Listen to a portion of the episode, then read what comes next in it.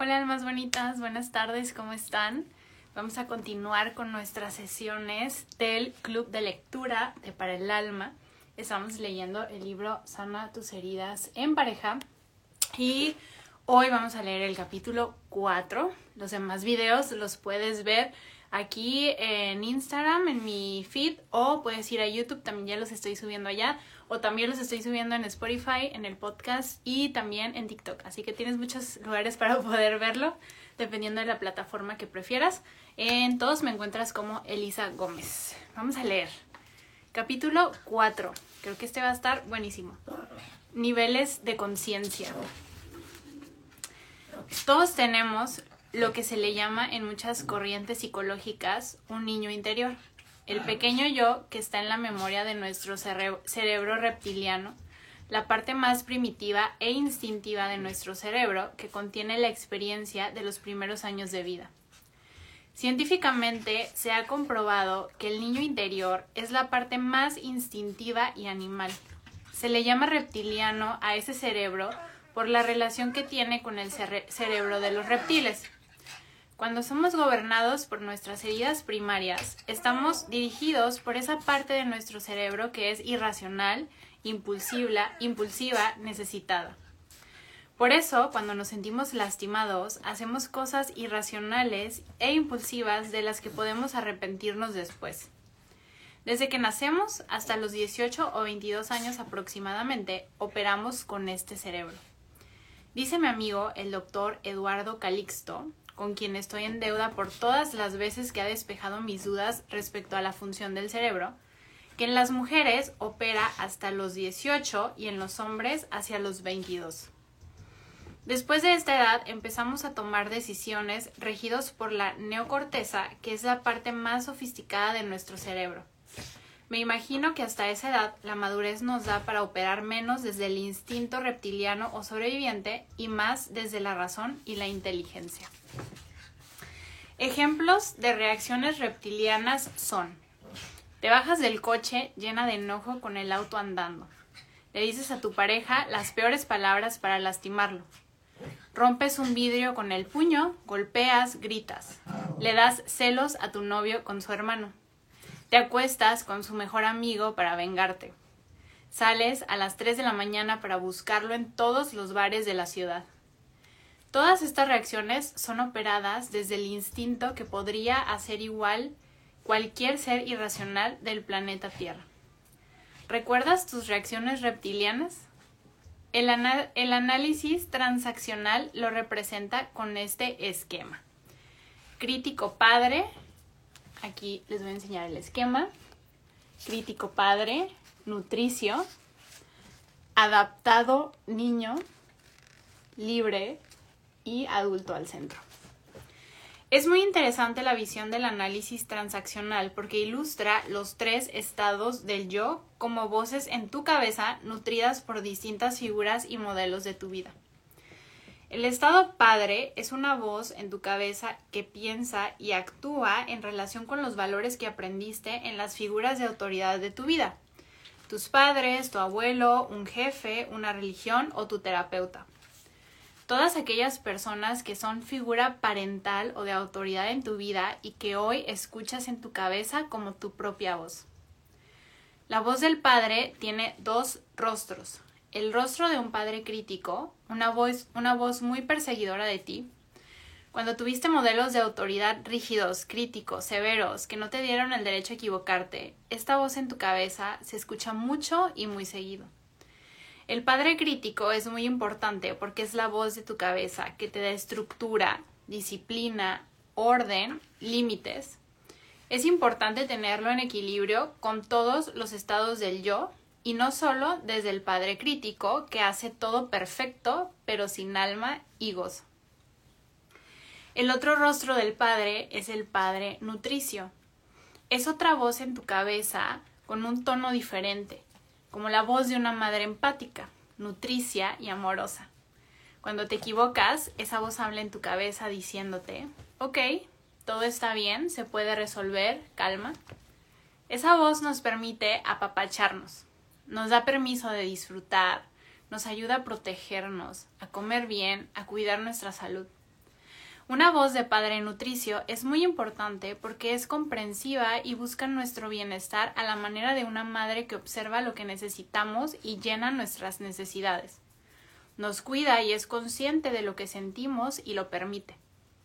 A la mayoría de las personas les hace falta esa voz nutricia. No hay modelos en su vida que les haya modificado eso y no aprendido a construirla. La voz nutricia es importante porque pone en equilibrio los otros estados del yo.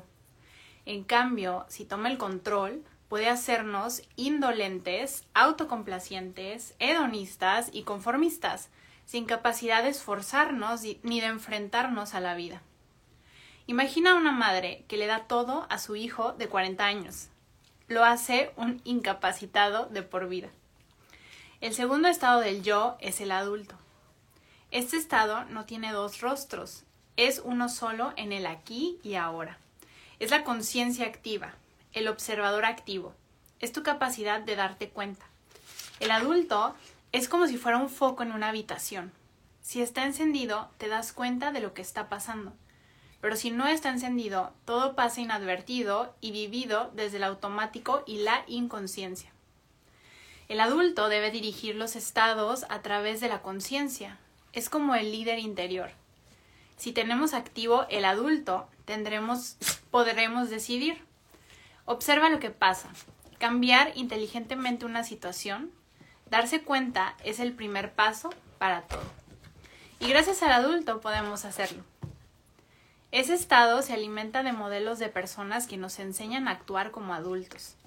Es un estado que crece por las experiencias de vida que nos enseñan cosas a través de experiencias vividas desde la conciencia. Salir del estado de víctima es fundamental para crecer adulto, ya que asumimos nuestra responsabilidad y aprendemos de nuestros errores. El adulto solo no puede hacer los cambios en la vida. También necesita de los otros estados del yo para tener voluntad de cambio. Si opera sin, la alianza de los otros estados, será una parte consciente de mil cosas, pero sin capacidad para cambiarlas.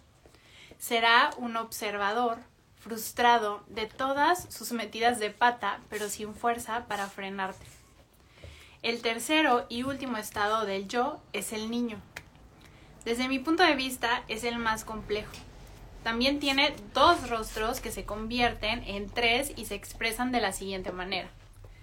El niño adaptado, que yo le llamo niño herido, es la voz que nos habla a través de la emoción.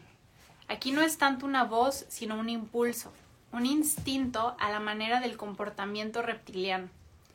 El comportamiento del niño adaptado tiene como base estos miedos.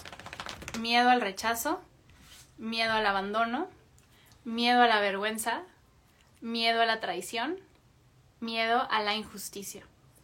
Sentimos este niño adaptado o herido de una manera muy potente cuando tenemos estos miedos o estos dolores y se expresa instintivamente creando todo un juego psicológico en dos sentidos, como un niño adaptado rebelde o como un niño adaptado complaciente.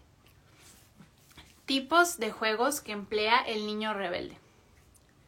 Controla todo, quiere demostrar que él puede más que los demás. Es rebelde ante la autoridad. No respeta las reglas o las infringe. Tiene sus propias reglas. Es impulsivo. Odia que le digan lo que tiene que hacer. Suele estar enojado. Es desconfiado. No le gusta sentirse atrapado o controlado. Es mental, estratega y su mayor miedo es el rechazo, la traición y la injusticia. Vive rápido, con miedo al futuro, es paranoico y, y teme que algo pase fuera de lo que espera. Por eso busca controlar todo. No le gusta sentirse vulnerable y vincularse. Es vanidoso, le gusta llamar la atención y tiene un ego de héroe muy fuerte. Uno pensaría que es un hombre o una mujer de éxito, o muy chingón el que estoy describiendo, pero no. Es un niño rebelde con miedo a la intimidad. Tipos de juego del niño complaciente. Es rescatador, le gusta agradar y no sabe poner límites. Es lo que los demás esperan de él o ella y su juego se centra en el rescate para luego sentirse víctima. o simplemente es una víctima que permite que abusen de él o ella y se siente frágil e incapaz de ser responsable de sí. Necesita a otros para estar bien. Cree que si es autosuficiente se quedará solo y nadie lo cuidará, por lo que prefiere no cuidarse. Siempre está en condición de necesidad, económica, de salud o de cualquier tipo. Manipula a los demás para que no lo abandonen. El niño complaciente renuncia a sí porque busca agradar a los demás. Aprendió que para ser querido tenía que dejar de ser él y buscar personas y realidades que lo pongan dentro de ese escenario conocido, donde se sacrifica e ignora completamente lo que es y necesita para ser aceptado o sentirse parte de algo. Sus heridas tienen relación con el abandono y la humillación. Los estados del yo son una teoría de Eric Berne, creador del análisis transaccional. Entre muchas otras cualidades, me parece una gran teoría del autoconocimiento. Entender los rostros de lo, de lo que nos conforma nos ayuda a escucharnos y dar espacio, ya que cada uno requiere cosas diferentes de nosotros mismos. Por ejemplo, el estado padre es un pedacito del padre la madre o las personas que fueron una autoridad en nuestra vida y que han actuado como guía. Ese estado nos estructura, nos acompaña, nos permite tener una vida con inteligencia y forma. El estado adulto integra los nuevos aprendizajes, observa lo que sienten y necesitan los otros estados y les da espacio a todos. El adulto sabe qué necesitas, conoce los recursos con los que cuentas, es la parte más sabia de ti, más lógica, más inteligente, más consciente y capaz de estar en el aquí y en el ahora, fuera de guiones heredados de los padres o aprendidos en nuestra historia. Permite que la energía que necesita cada estado sea distribuida de forma correcta para que vivas los beneficios de todos los estados. El estado niño es una memoria de lo que te, has de lo que te ha pasado en esta vida, con la finalidad de aprender, de proteger y de evitar dolor innecesario. Gracias al estado niño, también somos espontáneos, sensibles, divertidos, creativos. El estado niño permite disfrutar, expresar lo que sentimos, ser flexibles y estar abiertos al aprendizaje. El niño es buscador y afectuoso. Le gusta el movimiento, lo nuevo y permite conectar con intimidad. Es la mejor parte de nosotros cuando está acompañada de un adulto, un adulto interno que lo guíe y le permita expresarse con seguridad. Todas las partes que nos conforman son memorias de nuestra evolución, de nuestro vínculo con el linaje al que pertenecemos, solo que no nos escuchamos. Y aunque siempre se expresan en nosotros, no las conocemos, no tenemos conciencia adulta de lo que está pasando con cada una. El reto es lograr que el adulto sea el líder de las voces, perdón, de las voces padre y niño. Si el adulto dirige los estados, tendrá de su lado la fuerza de cada uno de ellos. Eso es todo un reto, porque hay estados anteriores a él. Primero se formó el estado padre y niño, después llegó el adulto con sus ideas, New Age de pongamos límites, seamos nosotros mismos, dejemos de ser víctimas. De manera que los estados viejos, acostumbrados a esos patrones y emociones, se asustan con el cambio. Creen que lo mejor es seguir como están, pues algo podría salir mal. De hecho, si ha habido mucho dolor en la vida, más rígidos y más resistentes serán al cambio. ¿Cuántas veces te ha pasado que estás muy consciente de que estás haciendo un berrinche y no puedes parar? ¿Cuántas veces sientes que tienes un adulto observando cómo tu niña herida pone la casa de cabeza? Con total impotencia para poner límites y no causar ni causarte daño. Esa es una metáfora de lo que pasa en nuestro interior con los estados del yo. Imaginemos una empresa que ha ido bien, pero que está estancada y no está creciendo. El dueño debe, el dueño sabe que debe hacer cambios profundos y reestructurar la empresa que inició y hoy necesita renovarse. Él, ya está viejo y todo su personal lleva tiempo con él. Su hijo Un joven innovador entra a la empresa para aportar nuevas ideas y ayudar a reestructurar la empresa con miras al crecimiento. ¿Qué crees que pasará con el personal que ha hecho lo mismo por años? De seguro, la gran mayoría se resistirá al cambio, incluso podría sabotear al joven líder, guardando información o poniéndole trampas. ¿Cómo crees que el joven podría lograr que todos se sumen al cambio? Un buen líder primero tendría que acercarse y conocerlos, saber lo que hacen, darles reconocimiento de lo que han aportado. Un líder está dispuesto a escuchar otro punto de vista y otro sentir respecto al cambio. Este joven conocería sus cualidades y les daría un lugar en el cambio.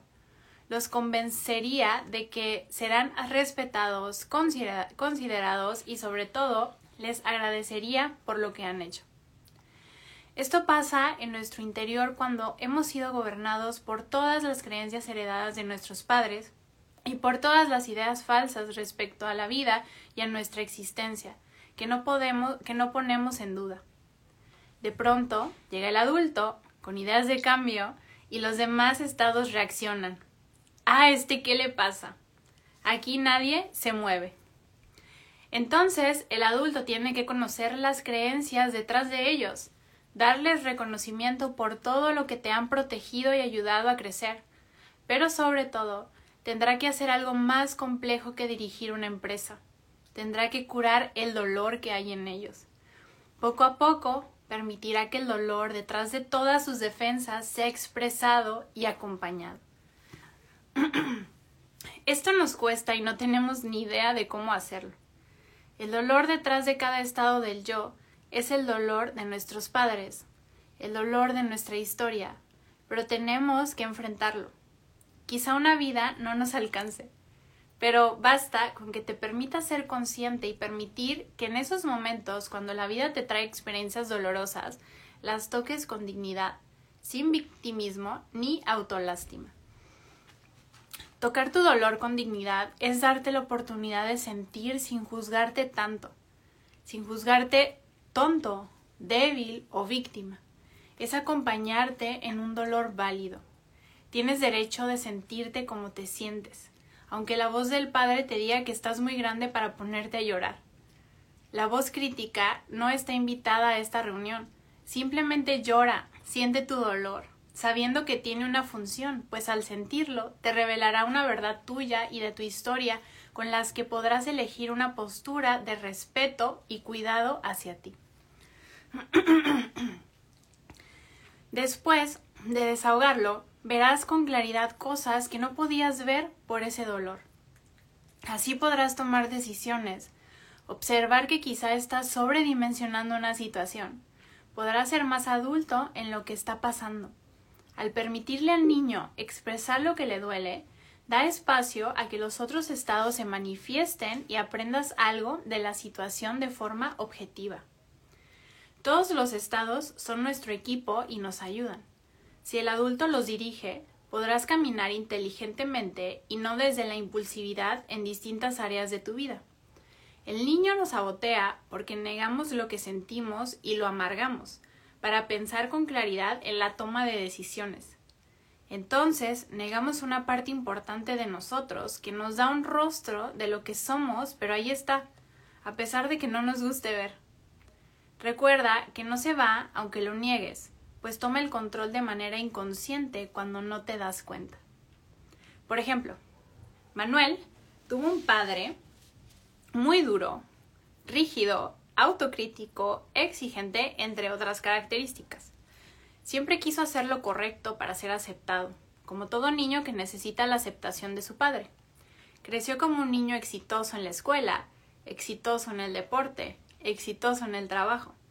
Tenía la familia modelo, pero por momentos Manuel perdía el control y se desaparecía en los casinos, gastaba dinero que no tenía y generaba una serie de conflictos en todos los sentidos. Manuel fue a terapia porque no entendía las razones de su comportamiento, si siempre hacía lo correcto, tal cual le enseñó su padre. Se dio cuenta de que había ahogado la voz de su niño y que nunca expresaba sus sentimientos. Mediante estos actos, su niño le decía, Sigo aquí y no me escuchas. Yo haré que me veas. Su niño debía ser visto. Uno puede ponerlo en el closet con llave, pero no toda la vida o no siempre.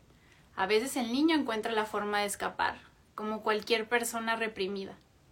Lo hace por medio de actos compulsivos como comer, jugar, comprar.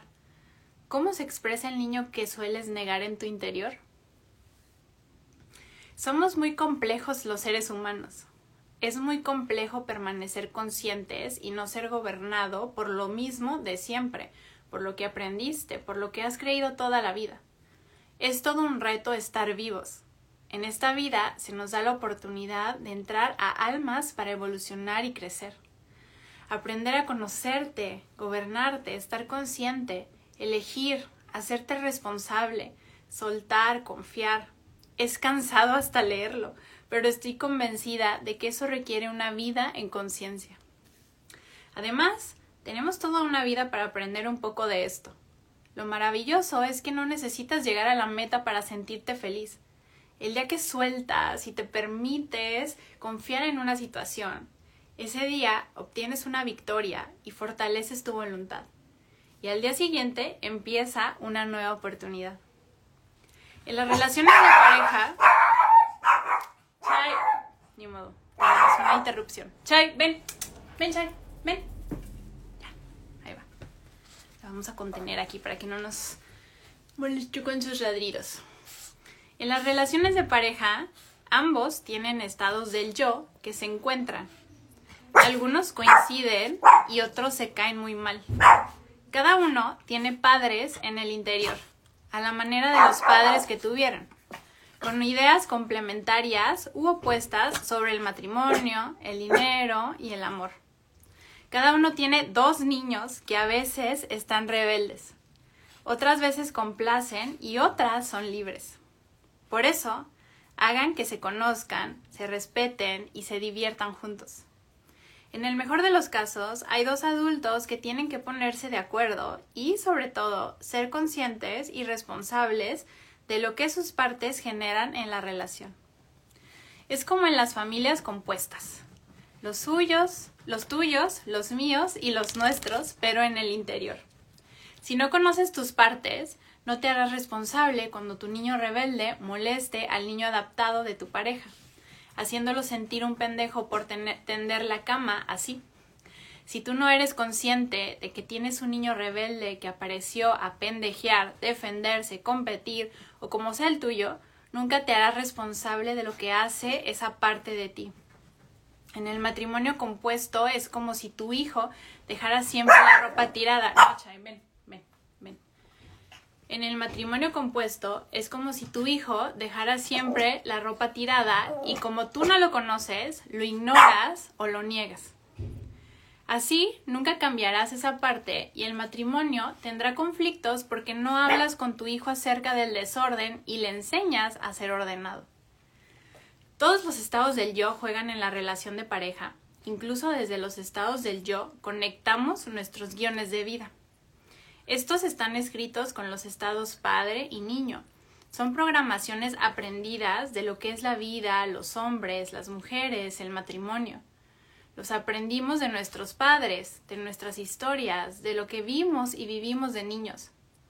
Hay parejas que conectan con distintos estados del yo y con otros no. Por ejemplo, Lucía y José son dos profesionistas exitosos, son muy buenos en lo que hacen. Se conocieron en el trabajo y se hicieron pareja. Se casaron porque compartían los mismos valores de vida. Lucía tenía un padre crítico que le obligaba a hacer lo correcto. Por su parte, José tenía el mismo padre crítico, así que ambos eran autocríticos y exigentes consigo. Eran buenos para tener metas, hacer crecer su patrimonio, organizar la vida. El problema lo tenían en sus niños, porque la niña rebelde de Lucía que en su guion no confiaba en los hombres, quería controlar al niño de José. Y él, la mayoría de las veces, la complacía, pues José tuvo una madre que lo controló siendo incondicional con él.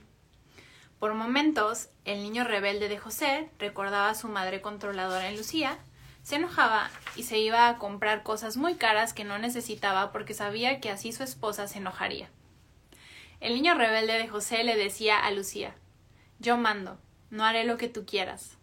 Lo hacía en un intento de no ser devorado por Lucía y tener voz desde su estado niño. Si José conociera a su niño, no permitiría que Lucía controlara todo de él. Tendría que ponerle límites, aunque al principio generara un conflicto.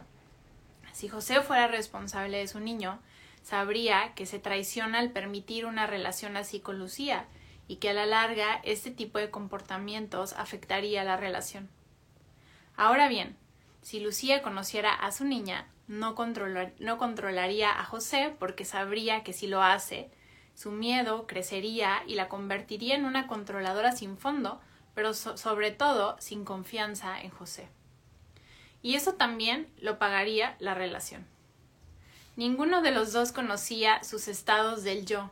Todos, todos vivirían juntos en la relación, en la misma cama, en la misma vida, pero sin que José ni Lucía lo supieran.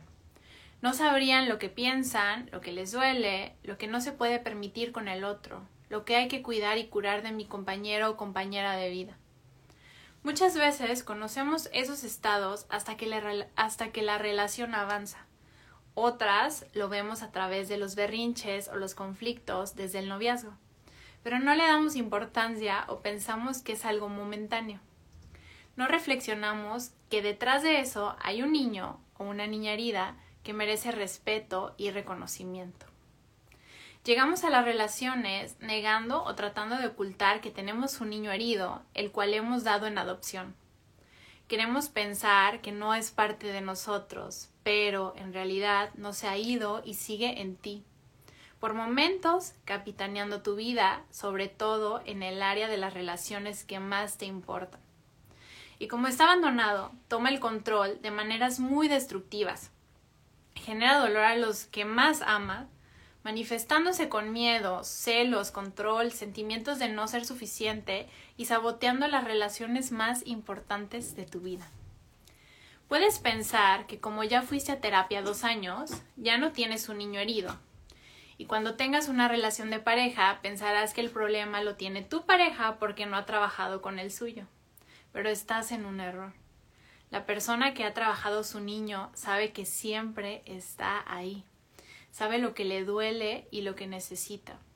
Si de verdad trabajó su dolor, sabrá que no basta con entender el dolor. Hay que llevarlo al corazón y a la conciencia.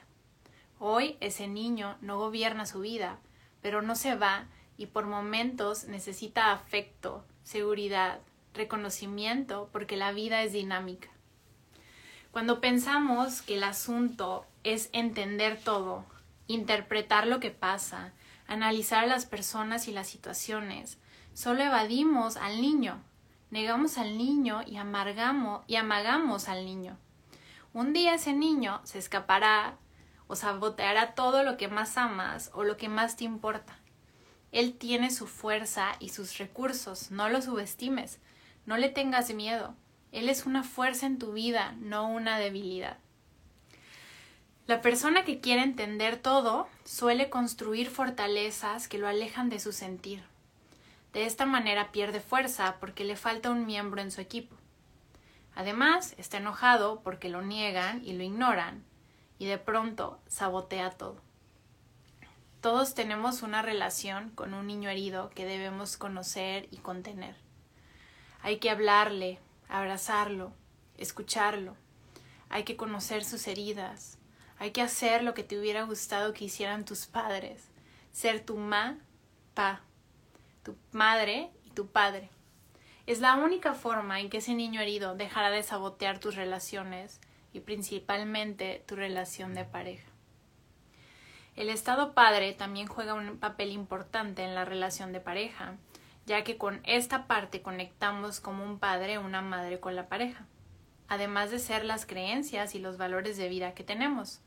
Como dijimos, este estado tiene un rostro crítico en una parte y uno nutritivo en otra. Una persona con un estado padre crítico muy alto o con mucha energía de este estado es alguien ordenado, responsable, perfeccionista, mental, intelectual, controlador, poco espontáneo y muy estructurado en todo. Esa persona tiene un estado crítico muy alto en su personalidad. Tener un estado crítico con mucha energía por lo general te hace una persona con éxito.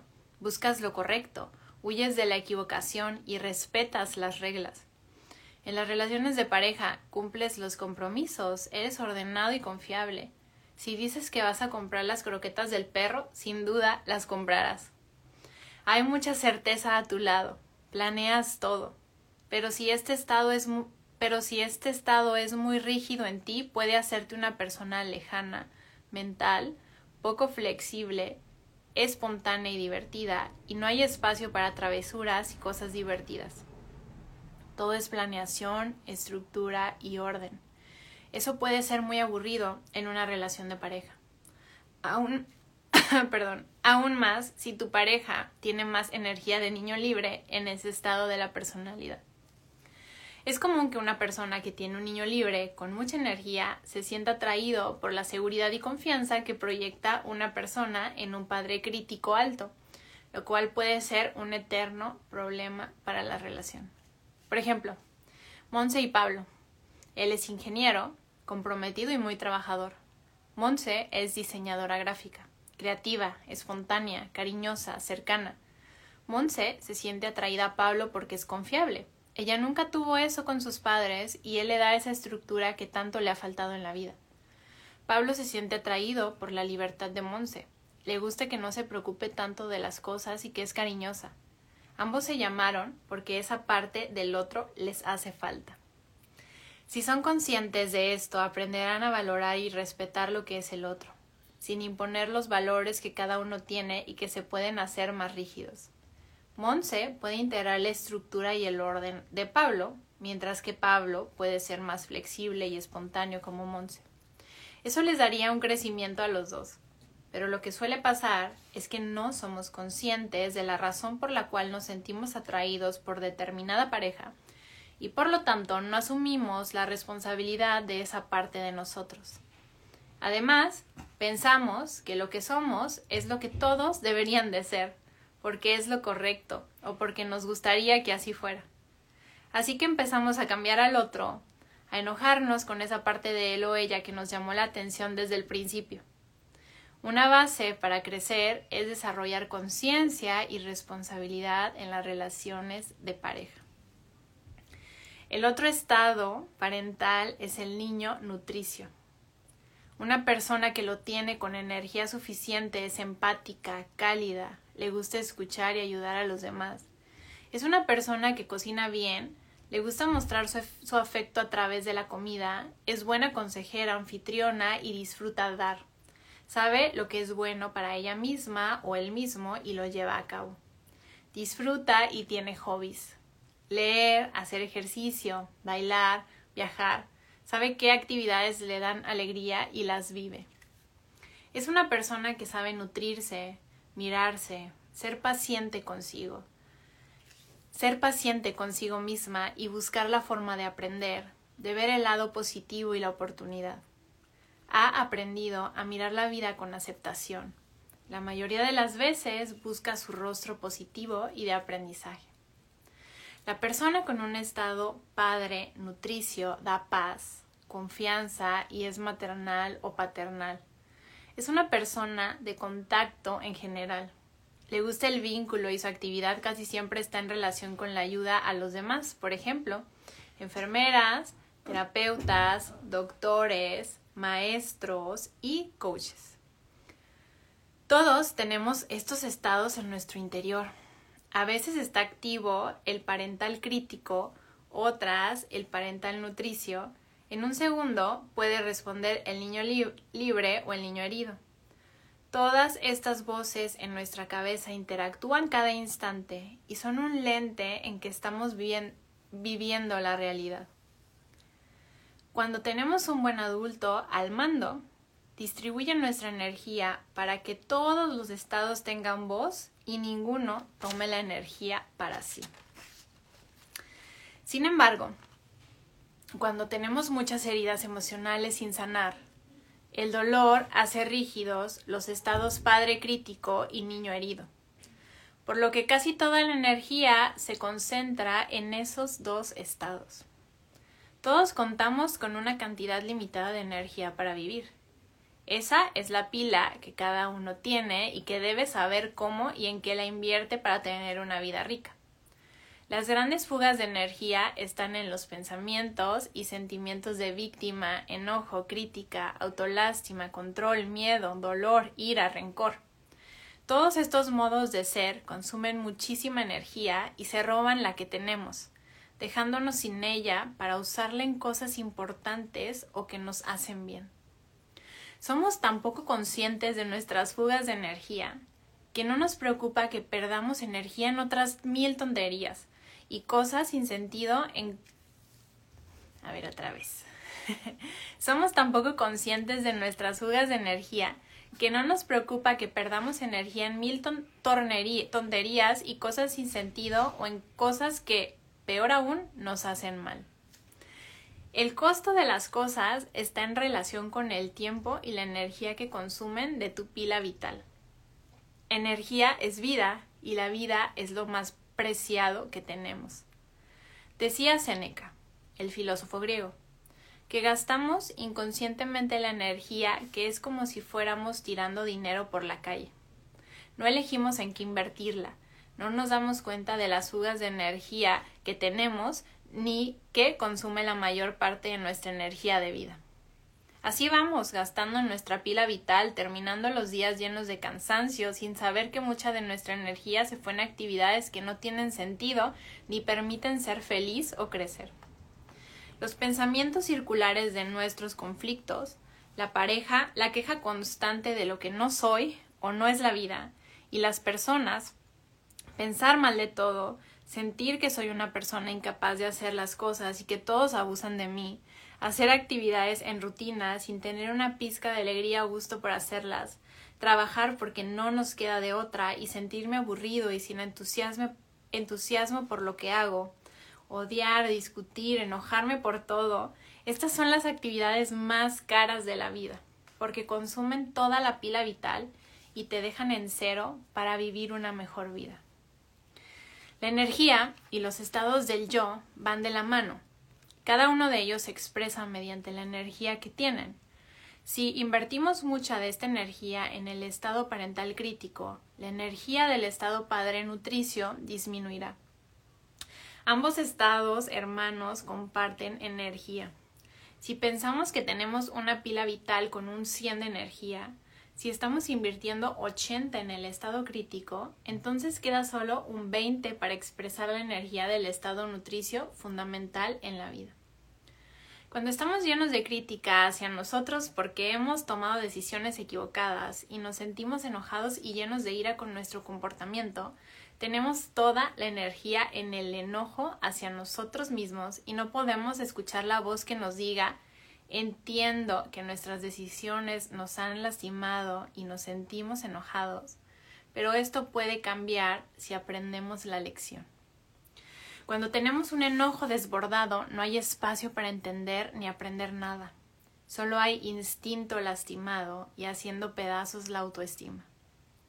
No es posible dirigir la energía cuando sientes muchas heridas que no has resuelto. Ese dolor controla tu energía cuando sanas el dolor y creces, ganas control de tu energía y la distribuyes mejor en comportamientos más sanos e inteligentes. Quizá tú, que me estás leyendo, reconozcas que en alguna etapa de tu vida reaccionabas de manera más impulsiva y no tenías forma de controlar esa reacción. Y conforme has crecido, esto ha ido disminuyendo, porque estás más consciente de lo que te está pasando y tienes más fuerza para empatizar contigo y aprender la lección en lugar de darte de palos por equivocarte. La idea es que el adulto dirija la energía y la distribuya como la ocasión lo, lo amerite. Por ejemplo, si debo entregar mi tesis profesional o un trabajo que requiere mucho de mí, mi padre crítico será un gran aliado para que me cuestione y observe con detalle lo que puedo mejorar.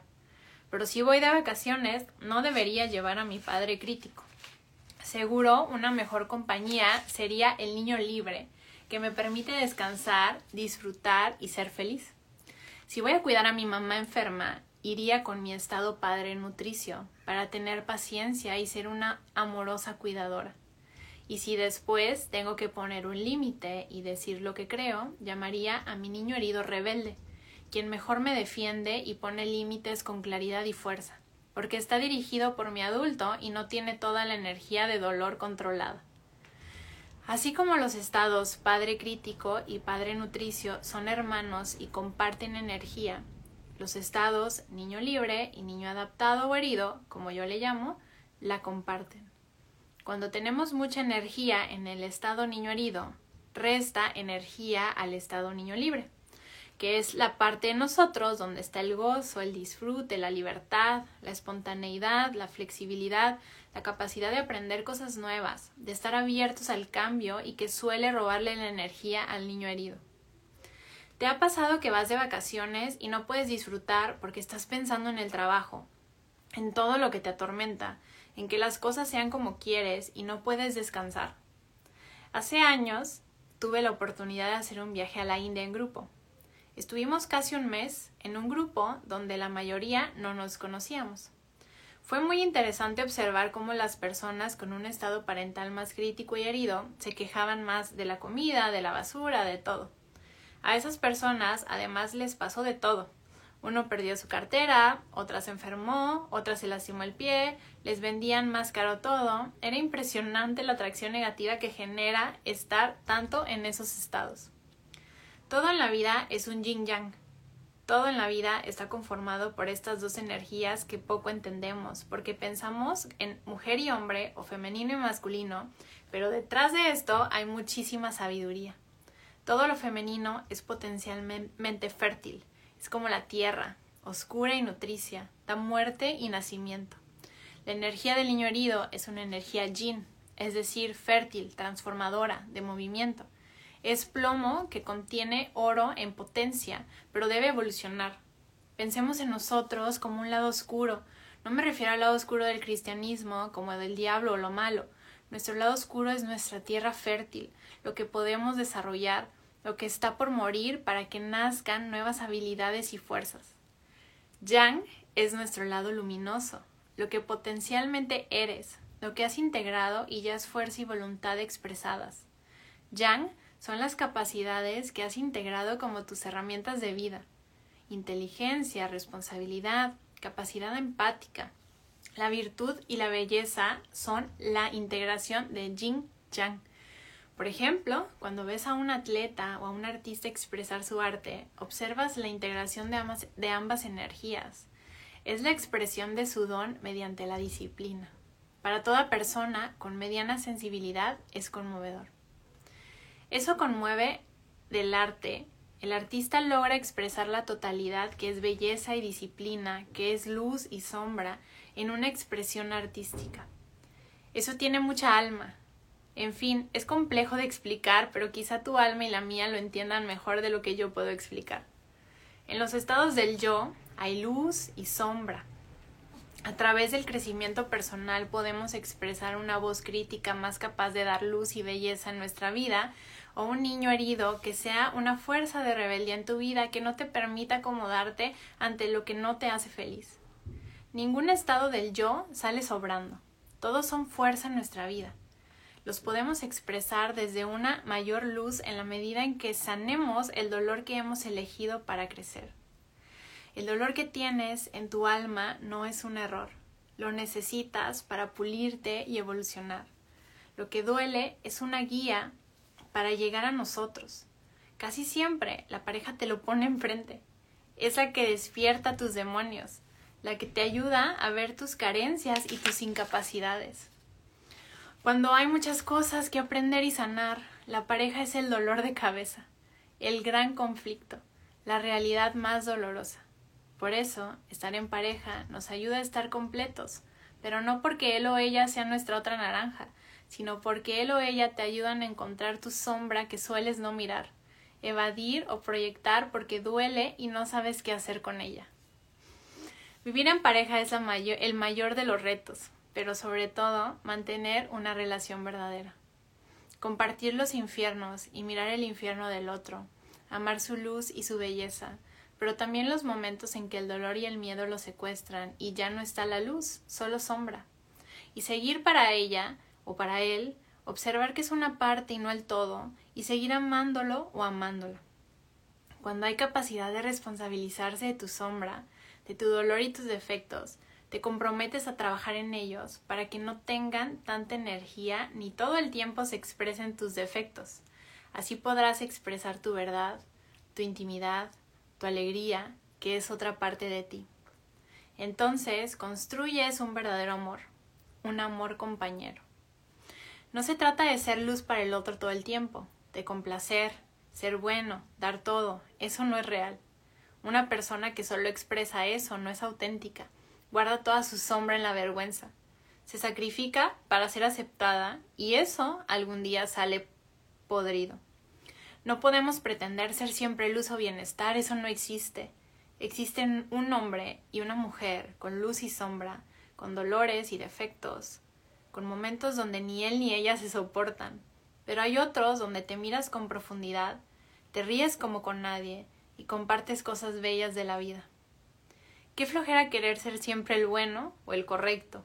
Eso no permite vivir en la verdad porque alguien actúa todo el tiempo como el niño complaciente para ser querido. La intimidad se construye con los dos rostros de la vida, yin, yang, luz y sombra, cualidad y defecto. Eso sí es la vida, eso sí es real. Lo demás son solo cuentos de hadas. ¡Qué bonito!